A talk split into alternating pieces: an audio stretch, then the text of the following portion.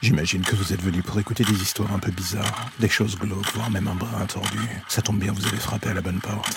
Prenez votre lampe torche, faites attention où vous allez marcher, et n'écoutez pas les hurlements au loin pendant le voyage qui va suivre. Bienvenue dans l'ombre des légendes.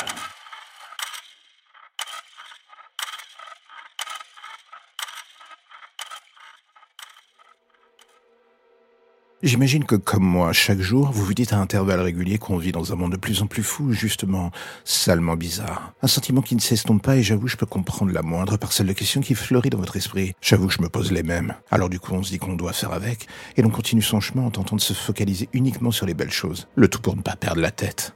Et pourtant, rien n'y fera, on finit toujours par lire une histoire qui est encore pire que la précédente. Vous avez un doute sur cela? Très bien. Est-ce que vous connaissez celle du collectionneur? Un taré russe avec une passion pour le moins particulière pour les cimetières et surtout leurs matières premières. En 2011, une affaire défraya la chronique en Russie, celle d'un homme à la passion plus que malsaine.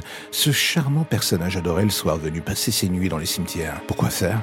Pour déterrer des cadavres. Tout cela pour les ramener chez lui et les habiller comme un ensemble de poupées morbides en taille réelle. Pour son propre plaisir. Il cherchait sûrement une certaine forme de compagnie, allons-nous dire. Il ramena ainsi chez lui pas loin de 29 cadavres. De ce fait divers sordide naquit une légende urbaine, celle du collecteur, un malade kidnappant des gens pour les exposer chez lui.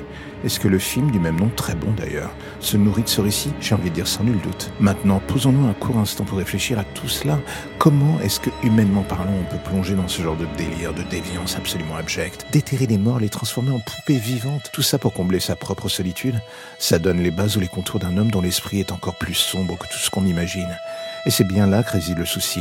Alors du coup, si comme beaucoup de gens vous aimez bien, en journée vous baladez dans un cimetière pour en admirer l'architecture ou profiter justement du calme, gardez un œil sur les gens qui vous entourent. On ne sait jamais qui vous pouvez croiser dans ce genre de lieu, ni les intentions qui se cachent derrière le masque d'une apparente normalité. La lumière au bout du tunnel, voilà ce qui vous ramène enfin vers votre petite existence si tranquille.